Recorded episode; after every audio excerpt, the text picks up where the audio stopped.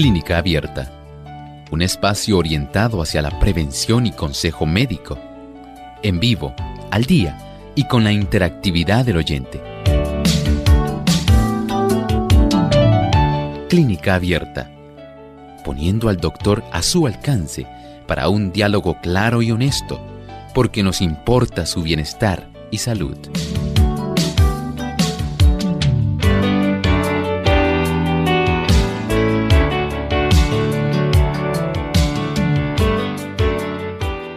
Bienvenidos a Clínica Abierta, este espacio de tiempo dedicado a la salud de nuestro pueblo, a todo el mundo. Todo el mundo está deseoso de estar saludable y mucho más cuando usted inicia nuevas etapas en su vida.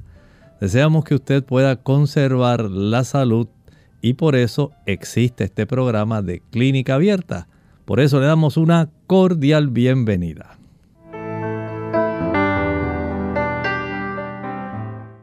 Reciban saludos cordiales todos ustedes, queridos amigos, independientemente de aquella latitud en la cual usted se encuentre en este momento. Sea que usted nos esté viendo a través de las plataformas o nos esté escuchando a través de la radio. Gracias también a aquellos que hacen posible que a través de los recursos televisivos Clínica Abierta pueda estar llegando a tantas personas. Pero personalmente a usted le agradecemos esa confianza que ha depositado en nosotros y hoy precisamente un día como hoy, donde usted puede hacer su pregunta, le hemos reservado un espacio de tiempo, de tal manera que usted hoy pueda sentirse en la confianza de poder realizar su pregunta. Y para usted, querido amigo que nos escucha por primera vez, también para aquellos que ya son nuestros amigos de mucho tiempo. Tenemos un pensamiento saludable que deseamos compartir con usted. Además de cuidar tu salud física, cuidamos tu salud mental. Este es el pensamiento saludable en clínica abierta.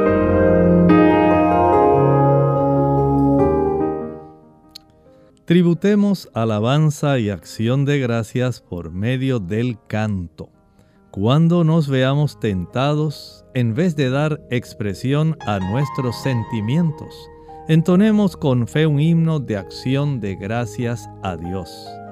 El canto es un arma que siempre podemos esgrimir contra el desaliento abriendo así nuestro corazón a los rayos de luz de la presencia del Salvador, encontraremos salud y recibiremos su bendición. ¿Cuántas personas al enfrentar situaciones desalentadoras, al estar en procesos difíciles, entendemos que hay situaciones en la vida que son sumamente retantes, situaciones preocupantes, situaciones que hacen llorar, situaciones donde en realidad muchas veces nos desesperamos y otras en las cuales nos tornamos ansiosos. Para esas ocasiones siempre debe haber un cántico que eleve nuestra alma en agradecimiento porque a pesar de las circunstancias, el Señor está con nosotros.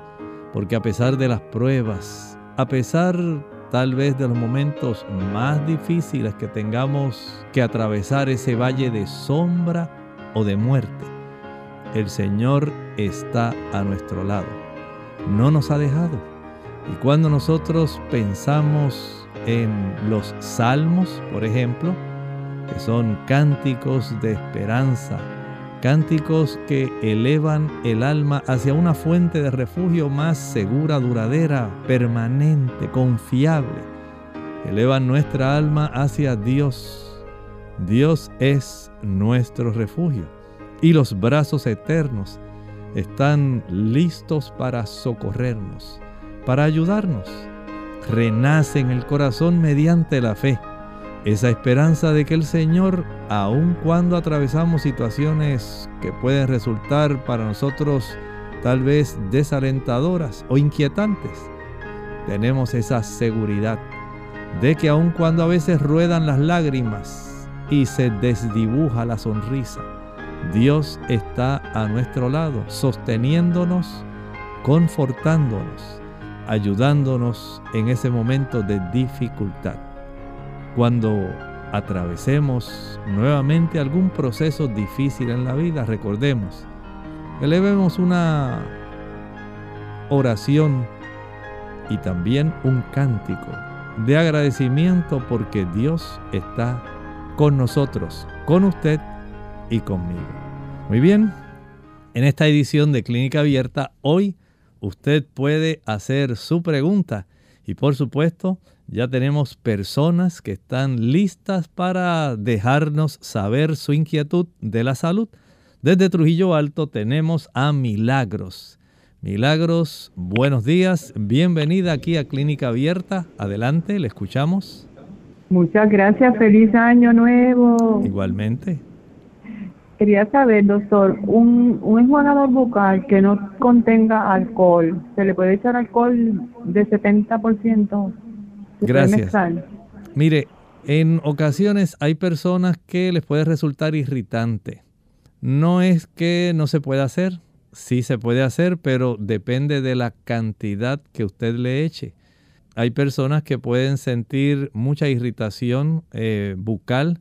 Si a ese enjuagador usted le echa un poquito de ese alcohol, pues no le eche tal vez más de algunas gotas o una cucharadita, algo así, sencillo, en proporción al volumen del enjuagador bucal. De tal forma que usted no vaya a tener algún problema si resulta tener ciertas propiedades antisépticas, pero también puede ser muy irritante. Así que digamos si usted tiene una taza 8 onzas o 12 onzas de algún enjuagador bucal, no le añada tal vez más de una cucharadita de alcohol para que usted pueda tener algún beneficio. Pero en términos generales no sería tan útil. Les recomiendo más que le añada, probablemente sería más práctico, una cucharadita de aceite de melaleuca. Eso sí va a tener mejores efectos, no solamente en el aspecto de darle a usted una mejor, digamos, fragancia a nivel de su boca, también es antiséptico resulta a tener ciertas propiedades antibióticas y si hubiera alguna lesión como un afta o alguna infección, podría ayudar a evitarlas. Así que ahí tiene un beneficio que va más allá del uso del alcohol. Pero recuerde, es igual, una cucharadita por cada 8 o 12 onzas del enjuagador bucal agite bien porque tiende a veces a adherirse a las paredes. Si lo agita bien, entonces un buchecito para hacer gargarismos o buches y con eso es suficiente. Y no lo tiene que usar tantas veces al día. Eso sería de mucha ayuda. Muchas gracias. Vamos entonces hacia el noroeste de Puerto Rico. Allá en el pueblo de Aguadilla tenemos a Nelly. Nelly, bienvenida a Clínica Abierta. Adelante, le escuchamos. Feliz año nuevo y Igualmente para año nuevo para todos. Gracias. Doctor, este, una persona que esté tomando un inhibidor de la, o sea, eso, mm, esomeprazole, que es este, creo que se llama uh, Nexium, eh, ¿puede tomar durante el día uh, el, el aloe vera? No hay ningún problema. Este tipo de productos resultan bastante útiles, eh, inhibiendo la cantidad de secreción ácida del estómago, de las glándulas del estómago.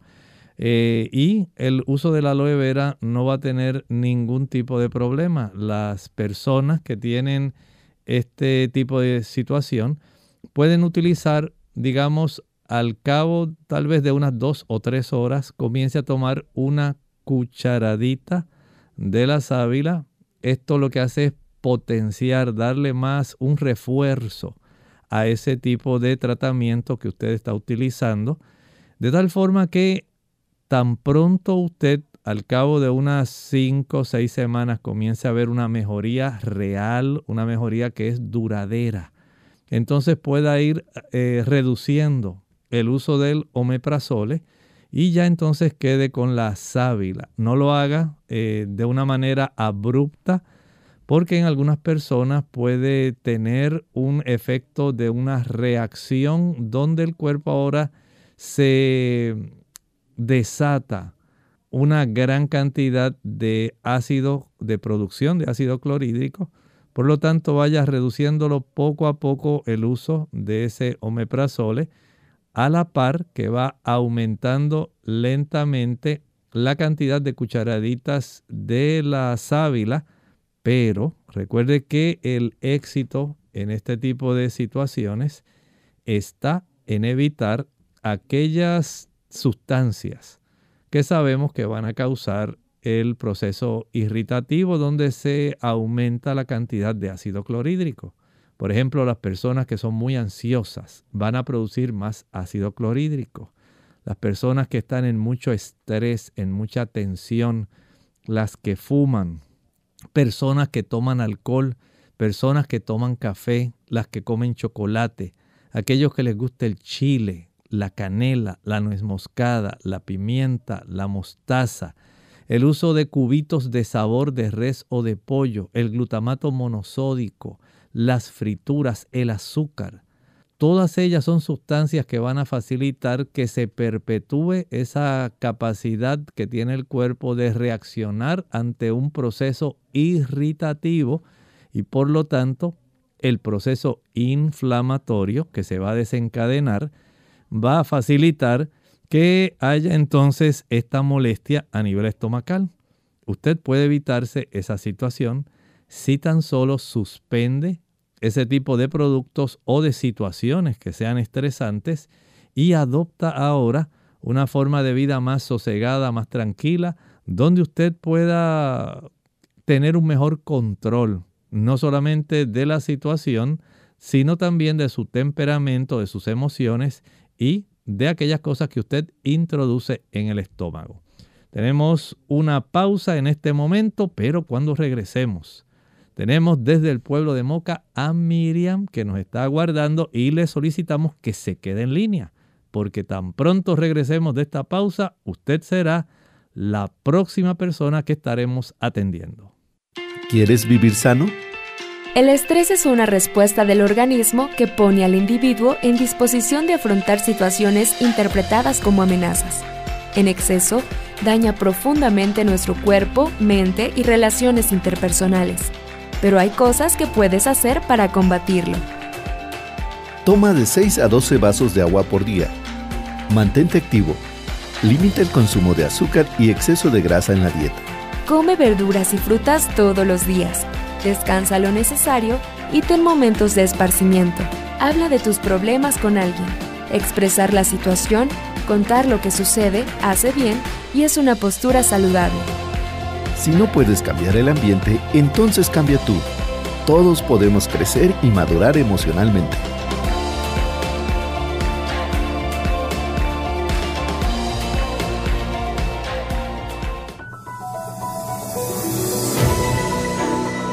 El mango contiene carotenoides, ácido ascórbico, terpenoides y polifenoles, todos responsables de las propiedades preventivas del cáncer esta fruta previene las enfermedades del corazón, ayuda a tratar la diabetes, promueve el deseo sexual, mejora la digestión por su contenido en fibra, ayuda a perder peso, ayuda a prevenir el asma, mejora la salud visual, promueve la salud cerebral y mejora la inmunidad, ya que es rico en vitamina C.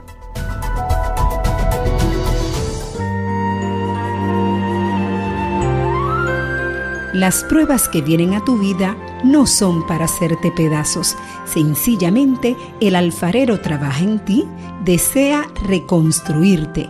En este nuevo año, permite que su mano de amor trabaje en tu vida, llenándote de las bendiciones que anhela tu corazón. Feliz año nuevo, te desea Radio Sol.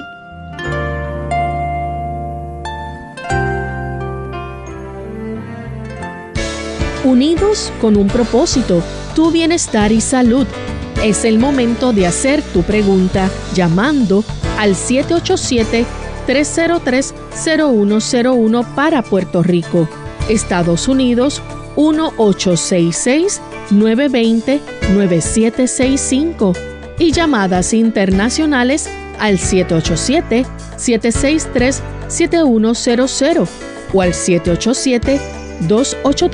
787-282-5990. Clínica Abierta, trabajando para ti.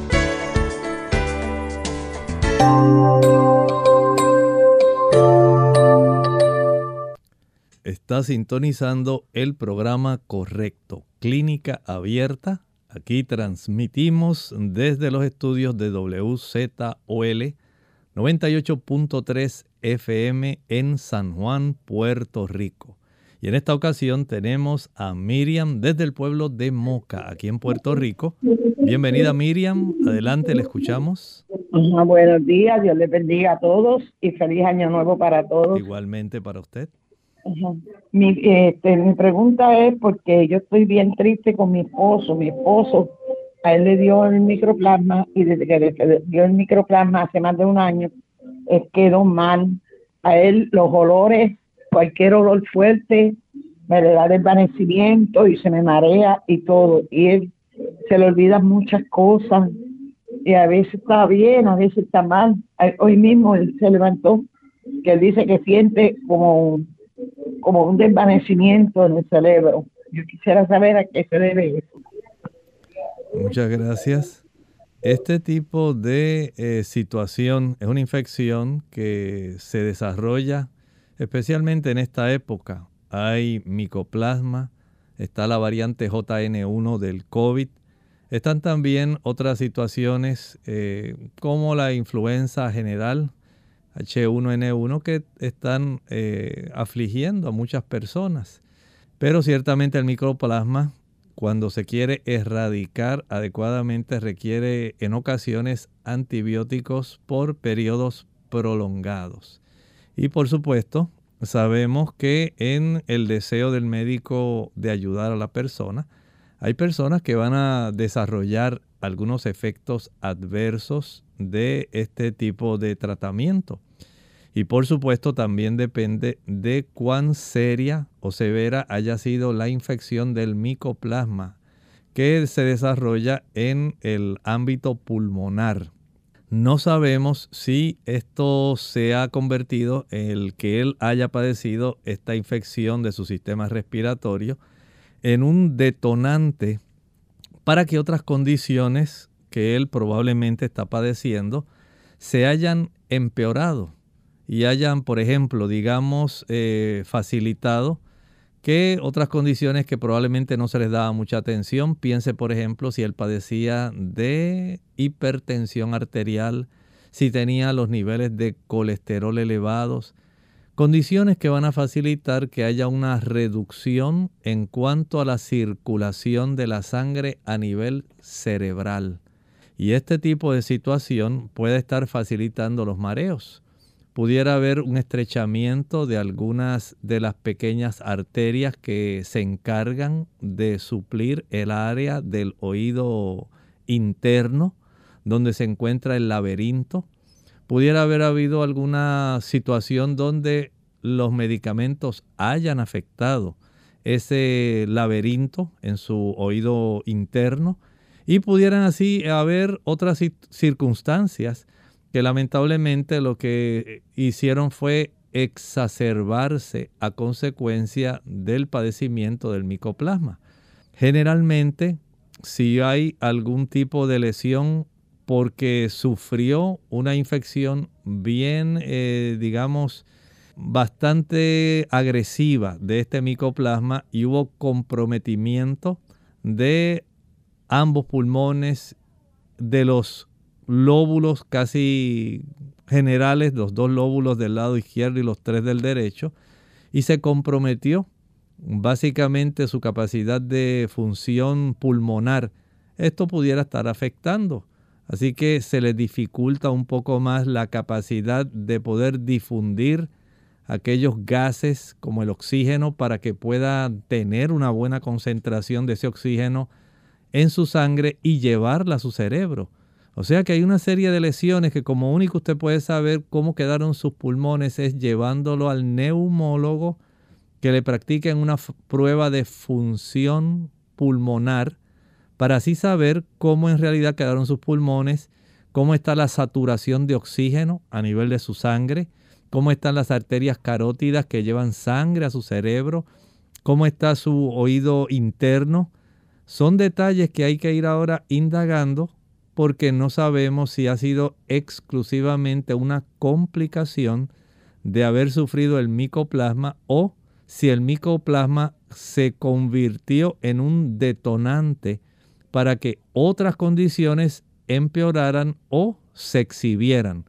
Así que le pido desde ese ángulo que por favor lo pueda llevar, si es posible, a un neumólogo y pueda ser visto también por un endocrinólogo, perdón, un otorrinolaringólogo para que puedan entonces comenzar ese proceso de indagar y poder hacer lo mejor posible por él. Muchas gracias por hacernos la consulta. Entonces vamos con Margarita. Margarita está desde el pueblo de San Juan, la capital de Puerto Rico. Bienvenida Margarita aquí a Clínica Abierta, le escuchamos. Muchos saludos a mi querido doctor Elmo Rodríguez, todo su elenco y que Dios le dé muchas cosas buenas este nuevo año. Muchas gracias igualmente. Yo le pregunto, doctor, yo tomo complejo B, pero el hematólogo me dijo que comprara de la que se pone debajo de la lengua. ¿Hay alguna diferencia? ¿Con cuál me quedo? Muchas gracias. Recuerde que yo tengo los blancos por naturaleza bajito. Gracias. Mire, hay que hacer una distinción. El complejo B es vitamina B1, tiamina, B2, riboflavina. Tenemos eh, vitamina B3, B5, B6, ácido fólico, que es la B9, y la B12. Ese es el grupo B, complejo B. Otra cosa es la vitamina B12, que es una vitamina sublingual. O sea, la vitamina B12 es solamente uno de los componentes del complejo B. Así que una cosa, en uno tenemos la familia completa. En el otro caso, la que es sublingual, debajo de la lengua, tenemos un solo miembro de la familia. Cuando las personas tienen problemas, eh, digamos, hematológicos respecto a la formación de glóbulos blancos, van a requerir tanto la B9, el ácido fólico, como la B12. Se requieren los dos. La B12 es muy buena, pero ya está incluida dentro del grupo B. De tal forma que si el hematólogo entiende que usted debe ser suplementada adicionalmente con la B12, además de la que ya está contenida dentro del complejo B, entonces lo más sencillo es ordenar una prueba sanguínea de niveles de B12 para ver si usted ya tiene la cantidad suficiente para cumplir la función de reproducción, ayudar en la reproducción de las células blancas. Verifique eso con una prueba de niveles de B12 sanguíneos y de esta manera no va a tener un exceso, no debe haber un exceso tampoco de vitamina B12 en la sangre. Verifíquelo, es la forma más fácil para saber cuál de las dos va a continuar. Bien, continuamos entonces con nuestros amigos que están a través del el chat y dice así, buen día doctor, eh, me dijo que para aliviar el dolor de huesos tengo que consumir alfalfa en forma de té o al natural con ensaladas. Bueno, escuche bien. Una cosa es el dolor de huesos y otra cosa es el dolor articular. La alfalfa ayuda más al dolor articular. Cuando las personas tienen molestias, especialmente las damas, a nivel de la sección larga de los huesos, debe verificar porque en ocasiones hay procesos donde se ha ido perdiendo la densidad ósea y las damas han iniciado un proceso de osteopenia u osteoporosis. Y en ese sentido, hacerse una densitometría ósea para saber cómo se encuentra la densidad de sus huesos sería lo indicado. De esta manera, si sale que usted tiene algún grado ya de pérdida de hueso, entonces se pueda proceder con un proceso de suplementación que generalmente tiende a detener y en algunos casos a revertir ese proceso de pérdida y por supuesto a aliviar ese malestar. Lo correcto en su caso, si es a nivel óseo, en la porción larga, el tallo de los huesos en sí, entonces hacerse esta prueba de densitometría sería lo recomendable. Para ello las personas pues una vez se la practican de acuerdo a lo que reporte esa prueba, se procede a tomar calcio, a tomar magnesio y sustancias como la vitamina K para junto con la vitamina D fortalecer la formación del hueso. Las personas que tienen dolores articulares, especialmente si son debidos a artritis reumatoidea, se benefician con el consumo de la alfalfa. Puede ser en forma de suplemento, viene como tableta comprimida. También puede comer los brotes de alfalfa. Estos brotes de alfalfa son muy eh, adecuados. Y si usted la puede conseguir en ensalada, en estos brotecitos, también lo puede usar, pero si le interesa eh, poder aliviar más rápido los dolores articulares, el utilizarla en tabletas comprimidas puede ser más rápido, aunque posteriormente usted ya continúe utilizándola en su ensalada, no hay ningún problema con eso. Pero verifique bien si su dolor es óseo o es articular. Con una radiografía puede saber si hay problemas articulares de artritis, osteoartritis, espolones, calcificaciones, alguna tendinosis calcificada. Hay que saber. Y por otro lado, con la densitometría podemos saber la calidad de la densidad de sus huesos. Muy bien, vamos a nuestra segunda pausa, pero tenemos otras consultas en el chat que deseamos atender por lo tanto, no se despegue de estar en contacto con nosotros porque deseamos que usted pueda escuchar la contestación a su consulta. Pausamos y regresamos.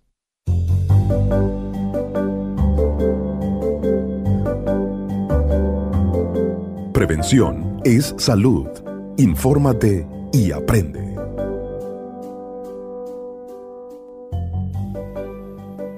Al despertar, tómate dos vasos de esto.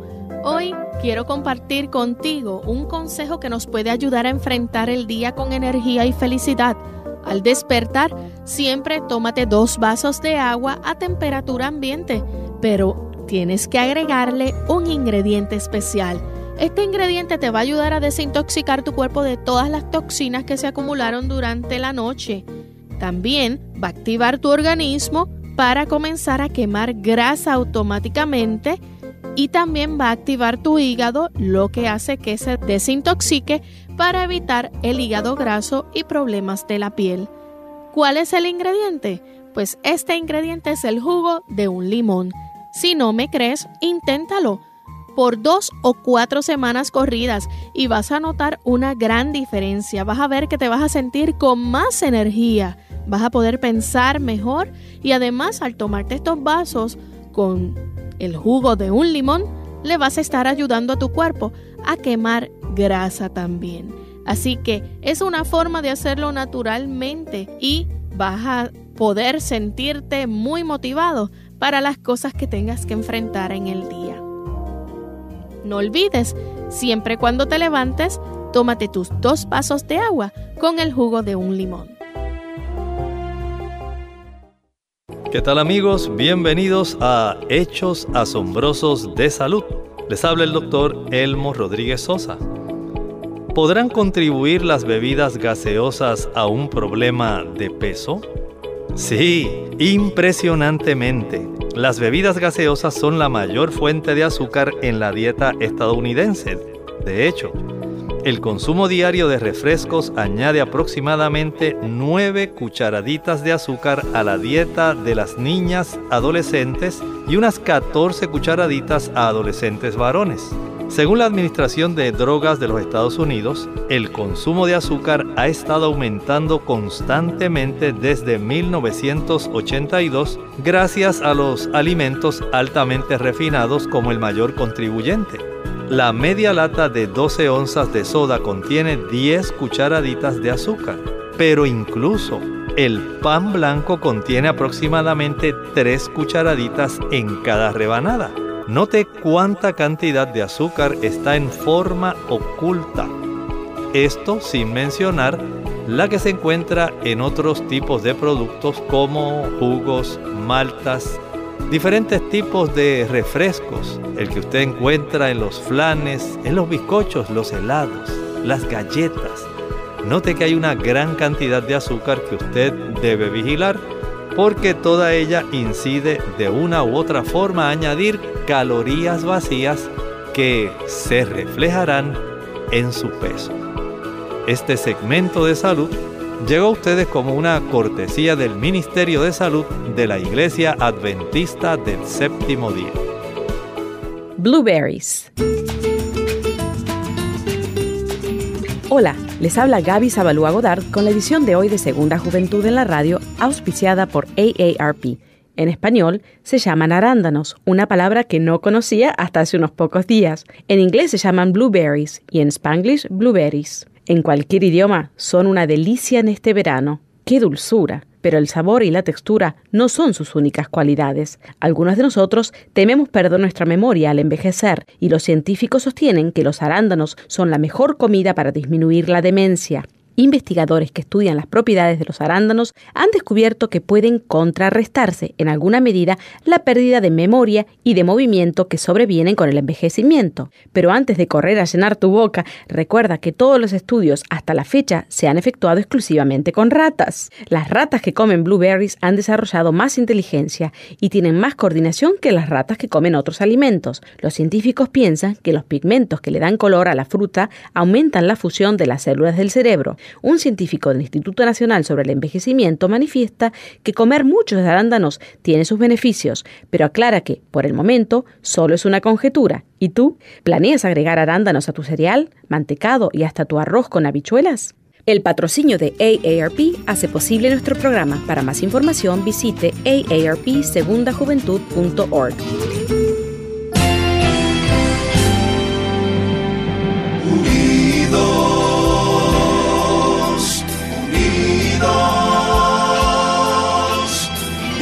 hacia el cielo siempre unidos,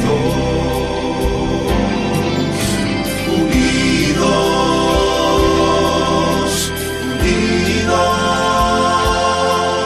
en la testificación de la verdad, en la testificación de la verdad.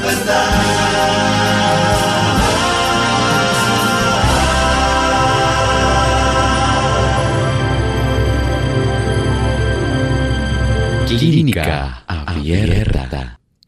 Bienvenidos nuevamente, distinguido amigo, aquí a este programa de Clínica Abierta, un programa de servicio público que le provee a usted la Iglesia Adventista del Séptimo Día, independientemente en qué país usted nos esté escuchando. Este tipo de servicio público resulta para nosotros muy grato nos encanta compartir las bendiciones que Dios nos ha dado y el saber algunas cosas que le pueden ayudar y que deseamos compartir va a ser muy deseable para nosotros como cristianos el poder colaborar facilitando que otras personas también puedan disfrutar de buena salud y puedan tener una felicidad mayor porque recuerde que la salud es también vista desde el punto de vista mental, físico y espiritual. Esas tres dimensiones que se integran y que facilitan que el ser humano sea visto como un ente integral. Por eso este programa de servicio público le complace a la Iglesia Adventista poder hacerlo llegar hasta usted independientemente del país donde usted resida. Continuamos entonces aquí con otra consulta. Nos dice una dama, la consulta es que ella al despertarse se siente muy cansada, sin ganas de hacer nada. Creo que debo ¿qué debo hacer con esta situación? Ya casi cumplo 30 años. ¿Será que por eso o sencillamente es porque debo hacer otro tipo de alimentación que me pueda ayudar? Bueno, es una persona todavía joven, 30 años. Hay varias cosas que usted puede revisar. El hecho de que usted se levante en la mañana sin deseos, sin tener fuerzas, entonces debe verificar, hacer un inventario de lo que voy a exponer. Número uno, ¿a qué hora usted se acuesta? Mientras usted se acueste tarde, digamos lo conveniente sería si usted quiere reponer las baterías de su cuerpo. El hecho de que se puedan repolarizar y preparar nuestras neuronas y que podamos tener la energía necesaria depende de un buen sueño. Mientras más tarde usted se acueste, si usted es de las personas que se acuesta con su teléfono móvil o celular y está hasta altas horas de la noche, viendo diferentes videos, escuchando diferentes cosas, ya sabe que esto le está robando ese proceso donde el cuerpo repara, restaura y va a darle nuevamente una cantidad de energía que usted necesita para enfrentar el día siguiente. Y esto es muy importante. Desde el punto de vista bíblico, el día comienza con la puesta del sol no empieza a las 12 de la noche. Así que la primera parte de las 24 horas que comprende un día desde el punto de vista bíblico comienza cuando el sol se oculte, por ejemplo, hoy. Ya esa primera sección, la parte oscura, nos indica que el cuerpo debe entonces descansar. Primero descansamos para poder tener la energía necesaria para enfrentar las otras 12 horas de las 24 horas que comprenden cada día. Y así es como opera el Señor. Primero nos ayuda para que nuestro tanque se llene de energía. Y esa es la importancia de poder conciliar un sueño profundo, pero que sea temprano. Si usted se acuesta a las 10, las 11 de la noche, cerca de las 12, y se levanta a las 5 o 6 de la mañana, no va a tener energía. Siempre va a tener un déficit. Por lo tanto, esa sería la primera indicación, acostarse temprano. La segunda, trate de no comer después de las 6 de la tarde. El proceso de la digestión puede entorpecer un buen sueño y no va a descansar lo suficiente porque el cuerpo tratará de procesar la cantidad de comida que todavía no ha sido debidamente tratada para que usted pueda tener descanso no solamente en su cerebro, sino también de los órganos de la digestión. Muchas personas se estropean el descanso porque están comiendo un trozo de pizza, digamos, a las 8 y 30 de la noche, porque me dio hambre esa hora porque se comieron tal vez algún pedazo de pastel con un vaso de leche antes de acostarse. De esta manera usted entorpece un buen descanso. No coma después de las seis. También evite el consumo del café y el chocolate, aunque sea durante el día. El efecto de la cafeína que contiene el café y el chocolate y la teobromina que contiene el chocolate van a trastornar el que usted pueda tener un buen descanso. Evite que sus neurotransmisores se puedan trastornar. Número cuatro, ejercítese durante el día. El hecho de que usted pueda cansar muscularmente sus extremidades va a ayudar para que haya un deseo de reponer nuevamente aquellas proteínas y sustancias que se acumularon y que deben ser descartadas porque el efecto del ejercicio agotó al músculo. Ahora el cuerpo debe resuplir nuevamente y esto va a facilitar que usted pueda dormir más profundamente en lo que el cuerpo va reponiendo las sustancias para que sus músculos puedan estar adecuadamente listos para las funciones del día siguiente. El ejercicio no tiene sustituto. También es conveniente que la persona si se ejercita lo haga al sol. El sol va a ayudar para que en la noche la cantidad de melatonina que se forma en la glándula pineal por haber sido expuesta durante el día a las diferentes longitudes de onda, ayudará para que usted produzca melatonina de buena calidad, propia, endógena, y esto le ayudará a conciliar un buen sueño. Trate de que su cuarto esté oscuro, que no hayan luces que interrumpan el sueño, que esté silencioso, que tenga un clima agradable, que usted no se exponga por ejemplo, a ver noticias o películas de terror, de suspenso, películas que la alteren emocionalmente. Evite eso. Trate de que ya a las 8 de la noche usted se haya desconectado de los dispositivos móviles. Estos dispositivos por la longitud de onda, esa luz azul que ellos emiten, tiene un efecto alterador. Evite esa situación. También es necesario que usted consuma alimentos que ayudan para que usted pueda tener un buen sueño y pueda reponer las energías perdidas. En ese aspecto, una dieta equilibrada, buen desayuno temprano en la mañana, donde haya cereales, frutas, haya algunas nueces, semillas, que puedan darle a usted la capacidad de despertar con buena energía. Un buen almuerzo al mediodía, y una cena temprana de 5 a 6 de la tarde va a facilitar que usted pueda tener ahora una disciplina de vida que ayudará para que su reloj biológico, esa cronobiología, ese reloj circadiano, vaya entonces desarrollándose de una manera normal. Usted ya a las 8, 8 y 30 esté alistándose para dormir, se acueste, se desentienda del celular, se desentienda del televisor y de cualquier cosa que la pueda distraer, nada de visitas, ni de estar llamando por teléfono para aprovechar el tiempo en lo que me duermo, nada de eso. Usted trate de hacer lo mejor posible y estoy seguro que a la mañana siguiente amanecerá con una mayor capacidad energética y dejará atrás este tipo de situación que le está afligiendo. Continuamos entonces desde España. Dice, ¿para qué sirve? Ah, perdón, ¿qué sirve para curar los ácaros en la piel y para calmar la picazón? Ya hay algunos productos que se pueden utilizar y también hay algunas fórmulas que usted puede preparar.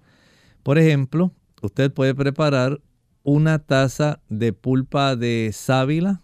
A esta taza de pulpa de sábila le podemos añadir una cucharada de aceite de melaleuca. Eso se va a batir. De esta forma usted tiene una sustancia que aplicada desde su cuello hacia abajo va a ayudar para que tanto la picazón como los ácaros puedan morir. Sin embargo, hay situaciones donde a pesar de la aplicación de este producto, hay que hacer otras medidas hay que lavar bien, digamos, el, la superficie, digamos, limpiar bien con aspiradora la superficie del colchón donde usted duerme. Hay que lavar bien en agua caliente las sábanas, las fundas, todo lo que es el tipo de telas que usted utiliza para estar en la cama eso es necesario lavarlo con agua caliente y si es posible eh, secarlo al sol. Lo mismo debe ocurrir con la ropa que usted se ha puesto y que ya está contaminada. Si esto a lo largo de una semana, haciendo todo este tipo de cambios, no logra mejoría, entonces hay que utilizar productos químicos como la permetrina, que se consigue en las farmacias. Su médico se la puede recetar para que usted aplicándola pueda deshacerse de este tipo de infección. Por lo tanto, esta zoonosis se puede controlar si usted pone empeño en que esto se pueda tratar y por supuesto, si hay otra persona, su esposo, alguna otra persona que tiene este tipo de situación, debe ser tratado al mismo tiempo, porque si no, se continúa el proceso de reinfección y nunca se le va a quitar el problema. Continuamos entonces con, ¿tenemos alguna otra? Eh, sí, dice, buenos días doctor, mi consulta es su bebé. Tiene 20 días de nacidos y a los 10 días se le cayó el cordón umbilical, pero aún veo, veo que no está seco. A veces le sale un líquido amarillento y me dijeron que utilizara licopodio. Es muy bueno, pero aún veo que la zona del ombligo está húmeda. ¿Qué debo hacer? Ayúdeme. Bueno, algunas personas cuando llegan a esta situación, la clave está en asegurarse de que esa área del ombligo haya secado bien, que se haya cicatrizado. En ese sentido, si usted nota que no ha cicatrizado y que todavía sigue expulsando algún tipo de líquido o sustancia, sería bueno que le pudiera llevar al pediatra, de tal manera que se pueda eh, evitar el tratar adecuadamente, si acaso, y ojalá y no sea así, se haya desarrollado alguna infección. Por lo tanto, resulta útil y práctico que usted le dé una visita al pediatra para que él pueda verificar si en efecto es tan solo algún proceso normal o si él mirando el área, si se ve enrojecida, si todavía, como usted dice, está expulsando alguna secreción, hay que detectar alguna situación antes de que se complique. Lleve esa criaturita al pediatra. Continuamos entonces con otra consulta que nos dice que es bueno para la bacteria estafilococo encontrada en el urocultivo. Bueno, el estafilococo debe recibir tratamiento con antibióticos, aunque, escuche bien, el estafilococo habita en la piel del ser humano. No sé si este tipo de eh, bacteria, cuando le hicieron a usted el cultivo de orina, le dieron alguna indicación especial para que usted se tomara de una manera limpia la muestra y no saliera contaminada. A veces no se toma esa previsión y pueden salir a veces bacterias sencillamente que son parte de la flora eh, superficial normal. Este estafilococo entonces ahora depende del antibiograma qué cantidad de colonias de estafilococo salieron en ese urocultivo. ¿Fueron más de 100.000 colonias o menos de 100.000 colonias?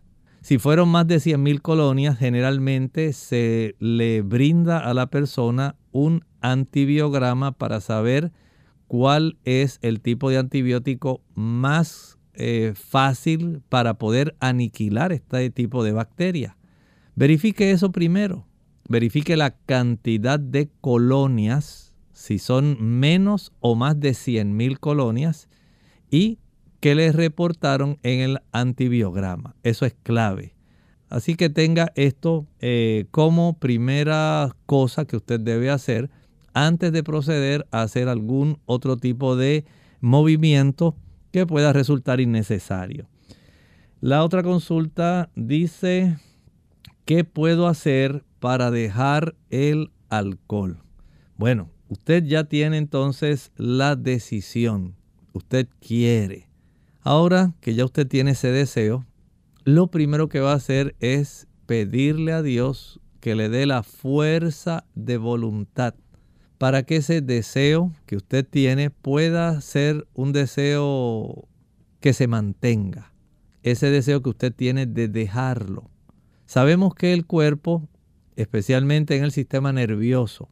El aspecto de las adicciones está controlada por áreas especializadas. Hay un área que se llama el núcleo acuminado. Hay otra área que se llama el área tegmental ventral del tálamo. Y esas dos áreas tienen una comunicación especial mediante un químico, un neurotransmisor llamado dopamina.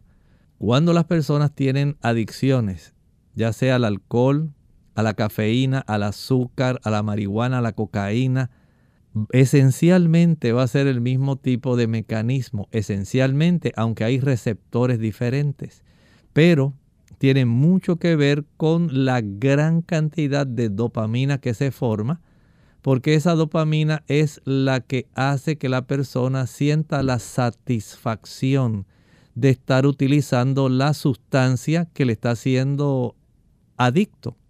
Y esto es lo que hace que las personas prácticamente el tener esa sensación de bienestar por el exceso en la producción de dopamina es lo que hace que esto persista. Por lo tanto, cortar el deseo de que usted deje de tomar alcohol es algo que está más allá solamente del ser humano. Dios va a intervenir en su caso. Usted expóngale al Señor que usted quiere dejar el alcohol. Por supuesto, usted ahora debe evitar asociarse con las personas con las que usted se asocia que le facilitan que usted tome alcohol. Va a evitar ir a las cantinas, al bar o al supermercado, al lugar donde usted generalmente va a adquirir el alcohol. Y por supuesto para esto se requiere una fuerza de voluntad que solamente Dios puede fortalecer, porque el deseo que usted tiene a nivel mental por satisfacer la cantidad de dopamina es muy grande. De ahí entonces que la intervención divina es básicamente la mejor ayuda que usted va a tener.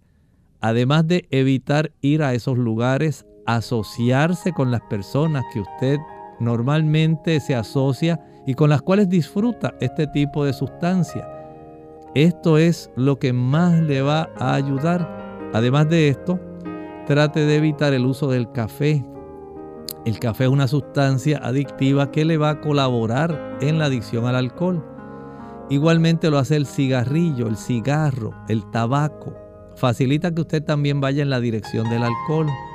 Evite esas sustancias para que se vaya minimizando este deseo. Aumente el consumo de frutas, especialmente las frutas cítricas.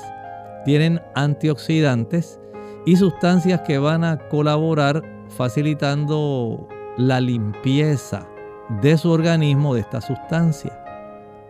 Pídale al Señor esta ayuda. Hay bendición. El Señor no lo va a dejar solo porque Él desea que usted esté saludable.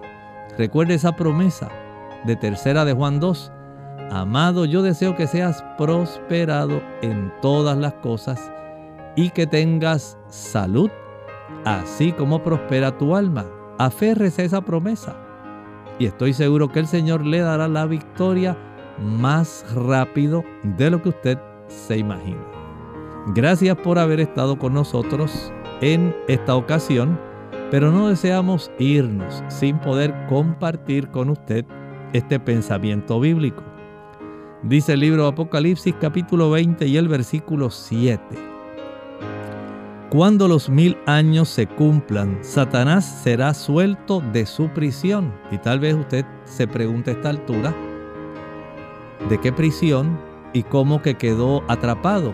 Si regresamos y repasamos el versículo 1 y 2, dice, y vi a un ángel que descendió del cielo con la llave del abismo y una gran cadena en la mano, y prendió al dragón, la serpiente antigua, que es el diablo y Satanás, y lo ató por mil años.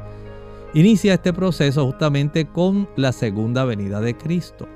A partir de ese momento, cuando el Señor traslada a aquellos que hicieron los preparativos para ser ciudadanos del reino de los cielos, aquellos que aceptaron el plan de la salvación, que aceptaron a Jesús como su Salvador personal y por la fe creen que Él transformará sus vidas, estaban preparados. Ya sea que hubieran muerto, serán resucitados. Si estaban vivos, serán transformados. Pero ambos grupos, tanto los que murieron como los vivos, ahora van en dirección al cielo. Y esta tierra queda sola. Satanás no puede hacer nada, no hay personas a quienes tentar. Y ahora transcurren mil años. Al cabo de esos mil años, entonces, dice la escritura, Satanás será liberado. ¿Para qué? Ya lo veremos. Continúe en sintonía con Clínica Abierta en nuestro próximo episodio. Por ahora se despide de usted con cariño el doctor Elmo Rodríguez Sosa. Le esperamos en nuestra próxima edición.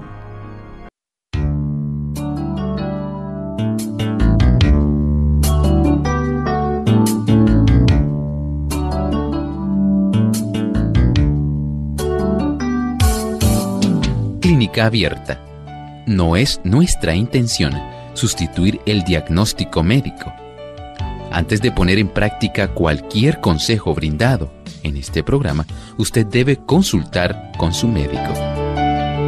Hasta la próxima.